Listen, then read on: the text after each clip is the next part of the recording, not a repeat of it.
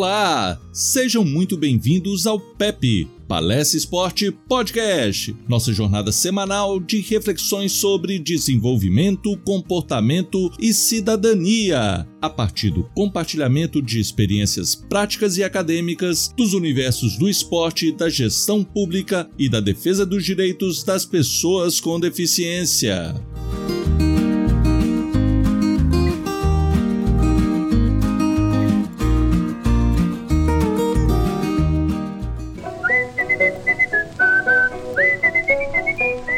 Está no ar o PEP. Palestra Esporte Podcast. Com Luiz Villani.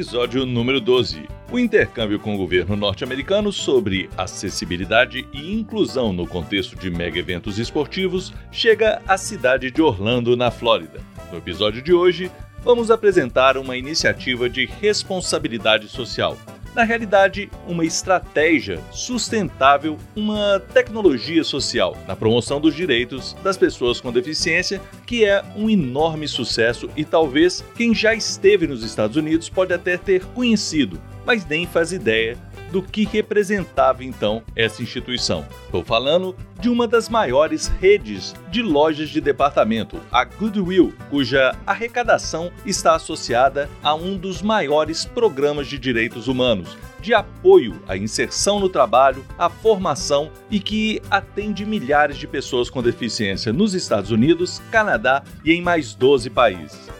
Falaremos um pouco também sobre o trabalho em cooperação de diversas organizações da sociedade civil e sobre o processo eleitoral em Orlando, visto que o receptivo da cidade envolveu várias representatividades de Orlando, da sociedade civil e do governo para nos apresentar um trabalho muito próximo, entrosado e coeso, que faz uma grande diferença na inclusão das pessoas com deficiência no estado da Flórida. Eu sou o professor Luiz Villani e o acompanharei nessa jornada.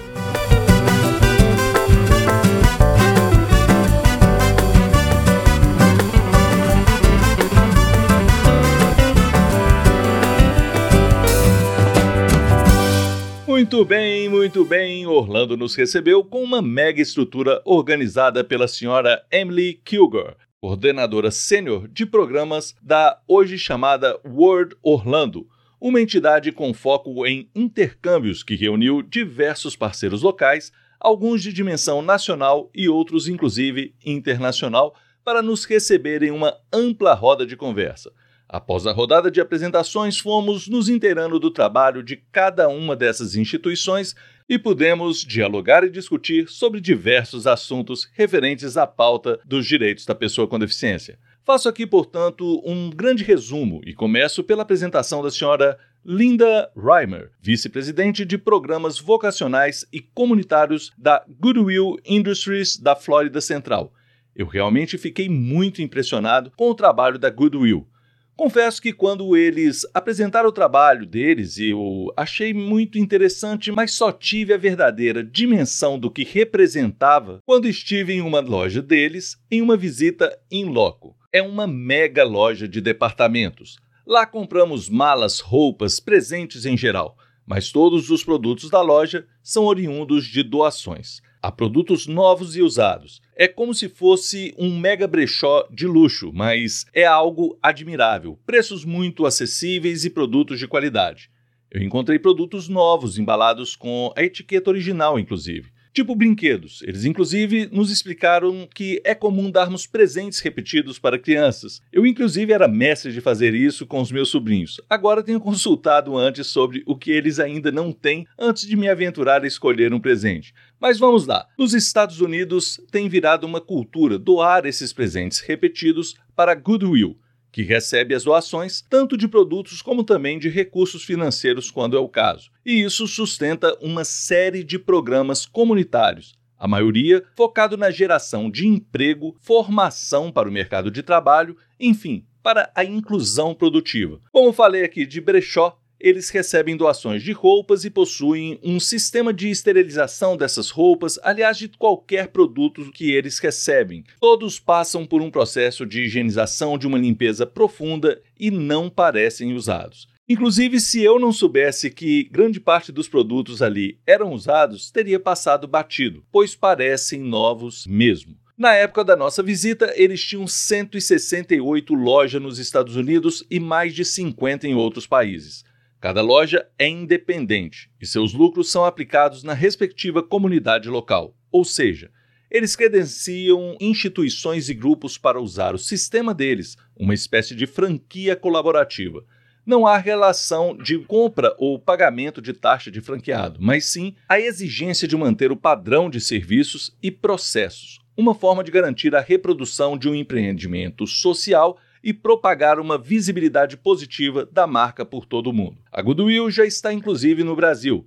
Eles nos relataram que haviam credenciado na época a Associação para a Valorização de Pessoas com Deficiência de São Paulo, a AVAP. Mas eu, quando voltei, fiz contato com a AVAP e eles ainda não haviam implementado uma loja da Goodwill nem o processo deles. Hoje a Goodwill possui uma parceria com a Oceia de Goiânia, Obras Sociais do Centro Espírita Irmão Aurélio, e torço que eles tenham sucesso e que possam incentivar novos empreendimentos no Brasil. E eu sei que é algo desafiador por aqui, mas a estrutura deles é simplesmente fantástica.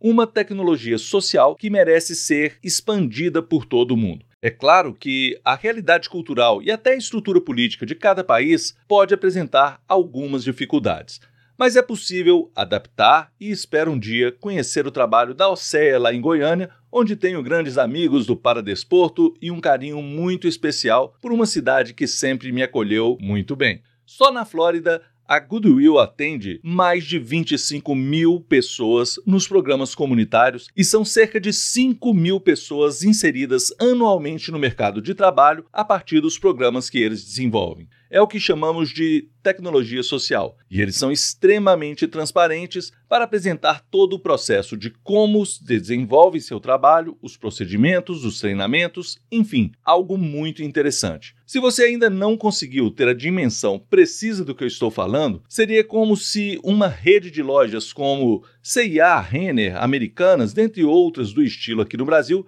tivessem todo o seu lucro revertido em programas e ações comunitárias voltadas para fazer a diferença na vida das pessoas, ou seja, para programas sociais. Não estou exagerando, viu? Essa é a estrutura das lojas deles por lá, inclusive com um movimento de clientes similar aos dessas lojas que citei. Eu comprei muita coisa lá em Orlando e principalmente na Goodwill. Era a nossa última cidade e a maior parte das lembranças que eu trouxe para distribuir no Brasil foram adquiridas na Goodwill. Inclusive, o meu jogo de malas que tive que comprar em função da considerável ampliação da minha bagagem após a tentação consumista que é despertada na loja em função dos preços, principalmente para turista, tive então que refazer os meus planos.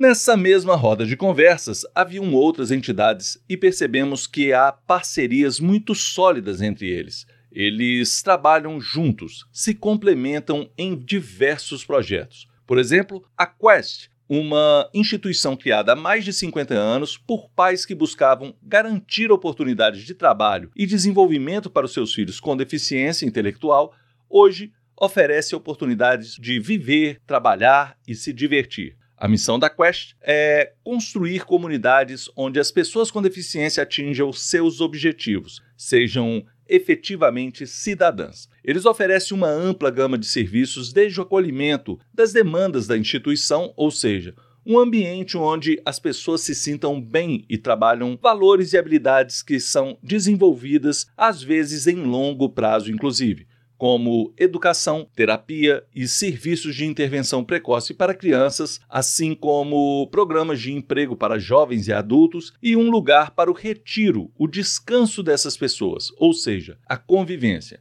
Além disso, eles constroem articulações comunitárias voltadas para a inclusão social dessas pessoas. Assim, a instituição consegue manter uma rede de parceiros de negócios que vão desde a oferta de vagas de emprego a outros parceiros que apoiam financeiramente. De forma similar a este trabalho, a senhora Eileen Wilkins, presidente da United Cerebral Palsy, nos apresentou sua instituição. E essa é sexagenária, que, embora criada para atender crianças e adolescentes até 21 anos de idade com paralisia cerebral, hoje atendem outras deficiências, como por exemplo a síndrome de Down. Eles buscam criar caminhos para o sucesso das pessoas com deficiência de uma maneira não convencional. O trabalho não tem foco convencional, está focado na individualidade de cada criança e, a partir de suas características, das peculiaridades de cada um, buscam quebrar barreiras sociais, emocionais, socioeconômicas e acadêmicas para desbloquear o potencial inerente de cada criança. Ao longo de sua existência, perceberam que deveriam acolher também crianças sem deficiência, que precisam de uma alternativa melhor para cultivar avanços sustentáveis em direção a um futuro melhor para todas as pessoas. Eles criam condições e encaminham essas crianças para oportunidades de emprego e ou outros programas e processos de inclusão na sociedade a partir do momento que eles completam 21 anos de idade que é quando essas pessoas devem deixar o acompanhamento sistemático do programa deles. Mas eles não deixam essas pessoas e famílias à deriva. Eles possuem um foco muito específico no desenvolvimento individual até os 21 anos, nas potencialidades de cada um. Há um trabalho muito forte na comunidade local, com os parceiros que os acompanham para criar as condições necessárias, mudar a visão da comunidade e favorecer a inclusão dos egressos da instituição nesses processos da própria comunidade. Os egressos, então, estão encaminhados para locais com os quais eles trabalharam, prepararam e esperam um acolhimento inclusivo. Caso não seja possível, as outras instituições parceiras acolhem esses egressos para dar continuidade ao trabalho com foco em outras perspectivas pertinentes à faixa etária que eles mesmos trabalham. Eu vejo no Brasil muitas instituições parecidas com essas. Novamente, o que me chamou a atenção foi o trabalho colaborativo, as parcerias, ao invés da competição. Ter foco em faixa etária, inclusive, favorece a continuidade do trabalho ou a complementariedade do trabalho entre uma instituição e outra. Talvez isso favoreça também a expertise em determinados ciclos da vida e possibilita um melhor direcionamento das propostas, algo mais eficiente e eficaz. Não existe uma lei federal de cotas nos Estados Unidos em relação ao trabalho das pessoas com deficiência. Alguns estados possuem algum tipo de benefício às empresas, mas não há uma regra, não existe uma ação afirmativa nesse sentido como nós temos aqui no Brasil. Dessa forma, a pressão das organizações da sociedade civil é muito forte e eles mobilizam a sociedade para lutar pela empregabilidade nas empresas. Talvez a opinião pública ajude bastante na abertura de vagas, o que por aqui ainda é muito fraco. Como temos uma lei de cotas no Brasil, nesse caso as vagas estão garantidas. O trabalho de sensibilização por aqui fica muito a cargo das organizações da sociedade civil, mas a mobilização social é pobre. A pressão é insuficiente. Não muda o comportamento da comunidade local em relação a essas propostas. Trago aqui algo complementar a este respeito. Barbara Glantz, especialista em comunicação criativa, em sua contribuição no livro Coração no Trabalho, organizado por Jack Canfield e Jacqueline Miller em 1997, ao relatar uma experiência sobre como desenvolver seu estilo pessoal no trabalho, relata o caso de um funcionário, um embalador de supermercado com síndrome de Down chamado Johnny, que depois de ver uma palestra da Bárbara, se inspirou em fazer algo ao seu estilo, dar a sua cara no trabalho.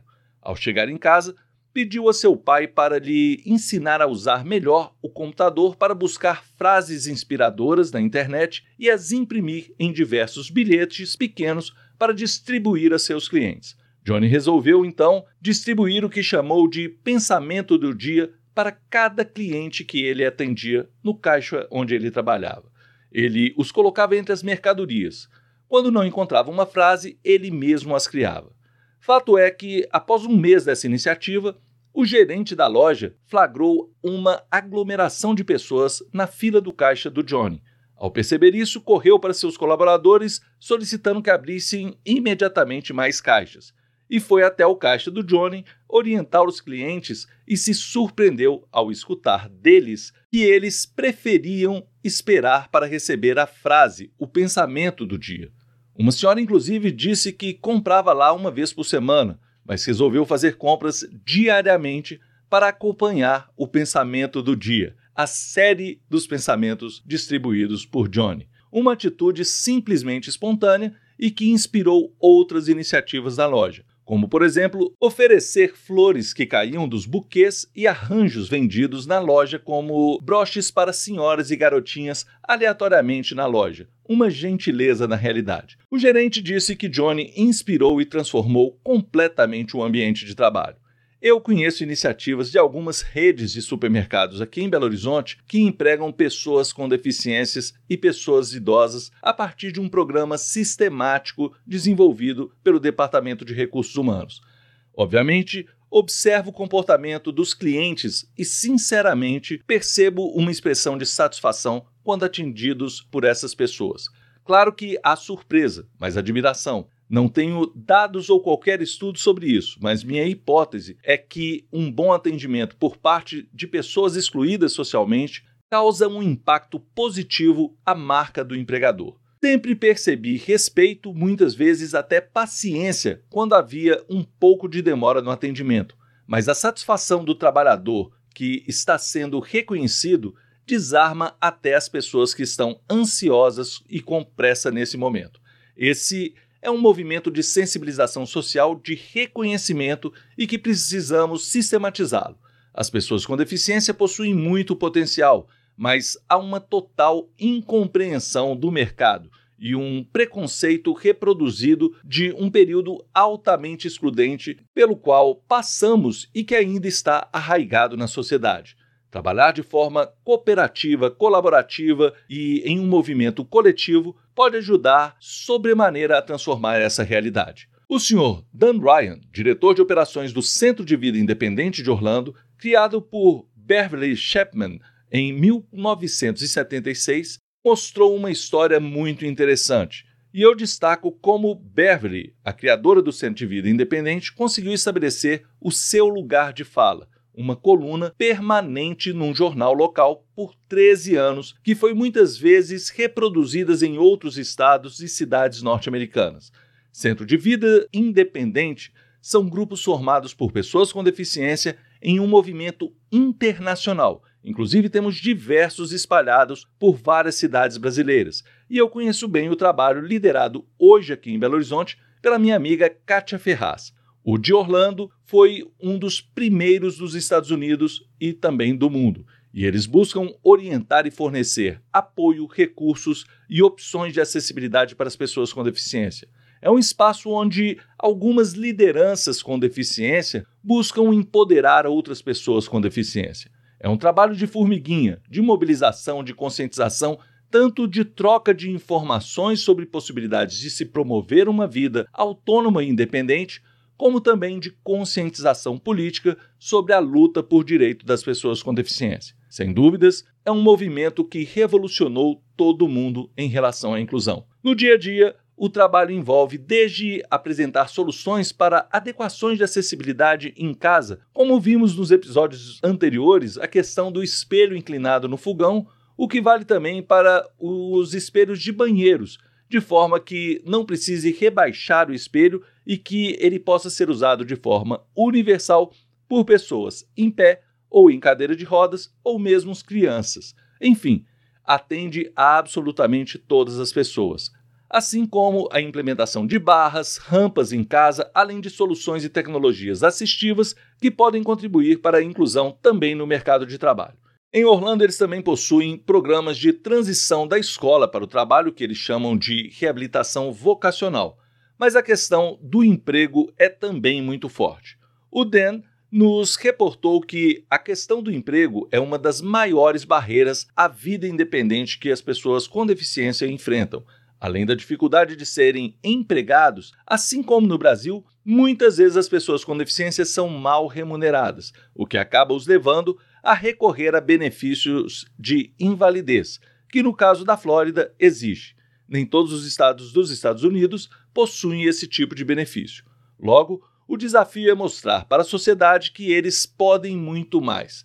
E o Centro de Vida Independente então busca identificar, ampliar e potencializar as habilidades das pessoas, inseri-los no mercado de trabalho, mostrar aos empregadores que eles podem ser competitivos e significativos em seus respectivos cargos. Para tanto, desenvolvem serviços de treinamento, pré-trabalho e treinamento no trabalho, para facilitar a inclusão nas equipes e nos setores de trabalho. Fazem também aconselhamento, dentre outros serviços.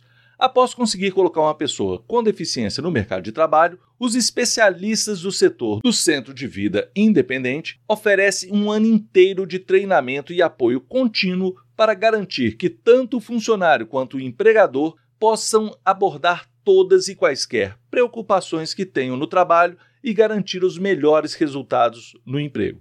Com isso, eles buscam oferecer um emprego de longo prazo algo que efetivamente possa fortalecer os vínculos e a produtividade das pessoas com deficiência no mercado de trabalho. Nos últimos 10 anos, foram mais de 26 mil vidas impactadas diretamente pelo Centro de Vida Independente de Orlando.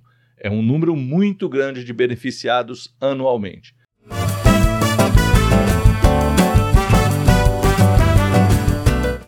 Em termos de legislação, Conversamos também em Orlando com a responsável pela fiscalização da Lei de Acessibilidade dos Estados Unidos, no condado de Orange, onde se situa Orlando. A senhora Sam Ripley. Percebemos total articulação do governo com todas essas organizações sociais. Na realidade, eles se complementavam nas falas.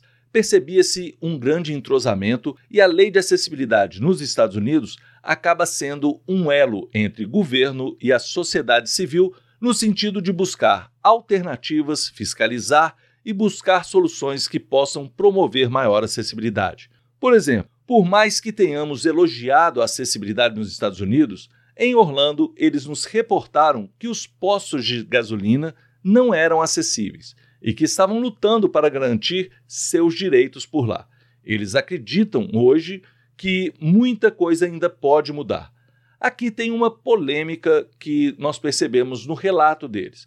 Da mesma forma que um grupo busca alterações de determinados artigos da lei de inclusão, outros grupos consideram um risco de alterar artigos que possam trazer prejuízos à sua situação. É complexo, mas é um fato. E hoje eles percebem problemas que possivelmente, quando avançarmos aqui no Brasil nesse sentido, passaremos por algo parecido provavelmente. Hoje por aqui, o que se tem certeza é que se a lei brasileira de inclusão for efetivamente implementada, teremos um salto astronômico de eliminação de barreiras e em prol da promoção de uma sociedade inclusiva. Temos muita luta pela frente, até termos condições de criticar o que hoje ainda nem existe na prática.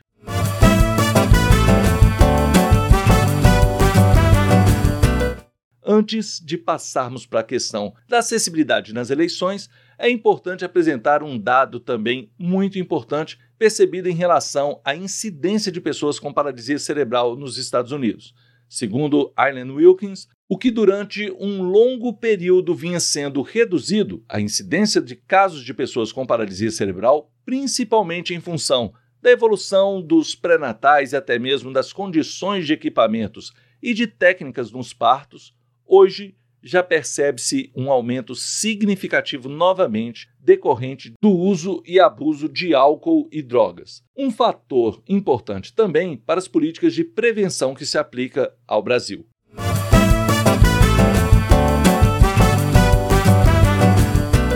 Por fim, as eleições. O sistema eleitoral deles não é eletrônico e isso interfere na acessibilidade. Nossa urna é muito mais acessível com recursos que atendem aos cegos, surdos e pessoas com deficiência física e intelectual para conseguir registrar, verificar e confirmar seu voto. Temos identificação de cores, fotos dos candidatos e agora também sintetizadores de voz que permitem aos cegos ouvir o nome dos candidatos antes de confirmar seu voto. O senhor Bill Coles reconheceu que, nesse quesito, estamos mais avançados. Como coordenador do processo eleitoral em Orlando, ele nos explicou, inclusive, que chegaram a testar urnas eletrônicas por lá há algum tempo atrás, mas que tiveram problemas no passado e que hoje esses problemas impactam e atrasam o desenvolvimento com a necessidade da impressão de votos ou voto manual em determinadas sessões. Estão trabalhando para avançar e consideram uma tendência, ou seja, voltar para o modelo eletrônico. Em termos de acessibilidade, isso implica na necessidade de outros apoios. Para isso, eles precisam contratar pessoas que servem de apoio às pessoas com deficiência no processo eleitoral. Mas as pessoas com deficiência também têm o direito de levar outras pessoas a urnas, o que no Brasil seria um grande problema em relação à privacidade do voto. No Brasil, as pessoas com deficiência podem também se cadastrar a sessões especiais, que apresentam acessibilidade e recursos que são anteriormente preparados para recebê-los. Essa é uma campanha muito forte que anualmente o TRE trabalha de forma muito sistematizada. Eles possuem um mapeamento das sessões acessíveis e buscam aperfeiçoar a cada eleição. O diferencial deles em relação ao Brasil é que os espaços são consideravelmente mais acessíveis e, em relação às barreiras arquitetônicas, não há qualquer tipo de problema. No Brasil, temos milhares de sessões onde temos que subir escadas e, se uma pessoa estiver, mesmo que temporariamente impossibilitada, é um transtorno absurdo a cada ano. A acessibilidade é para todos e nosso desafio é cumprir a lei. E isso implicaria em termos todas as sessões acessíveis. Mas reconheço o importante trabalho do TRE, dado o nosso passivo em relação ao cumprimento das exigências legais.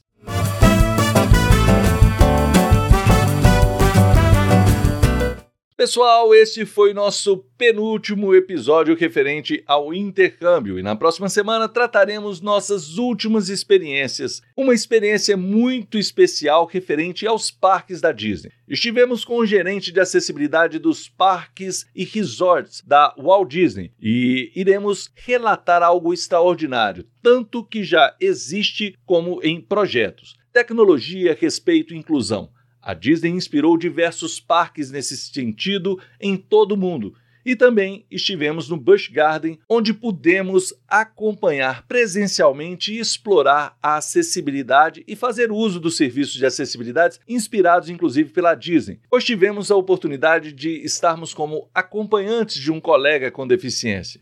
E por fim, iremos mostrar um sonho, algo inimaginável acompanhamos um projeto de construção de um dos maiores complexos de esporte e lazer para pessoas com deficiência no mundo. Ele ainda não foi concretizado, mas grande parte evoluiu. O Dreamplex. Discutimos com a sua idealizadora, senhora Amy Gomes, o projeto. Ela nos recebeu em sua humilde casa. Sim, uma casa simples, até para a classe média brasileira.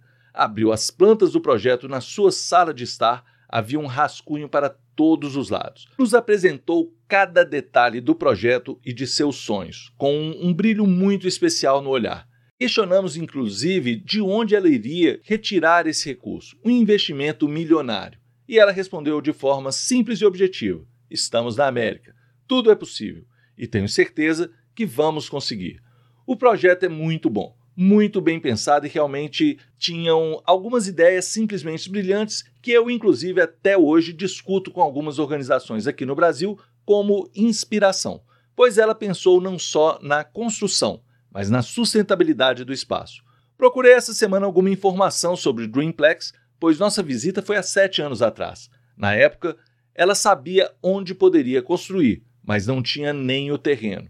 E eis que me surpreendo agora com a realização de uma grande parte desse sonho. Vou detalhar muita coisa dessa experiência e dessa surpresa muito agradável que tive. Talvez o complexo não esteja totalmente pronto, mas as ações estão a pleno vapor. Imperdível, empolgante e para mim emocionante ver parte do Dreamplex funcionando. Admirável, notável. E que bom que é possível ver sonhos realizados.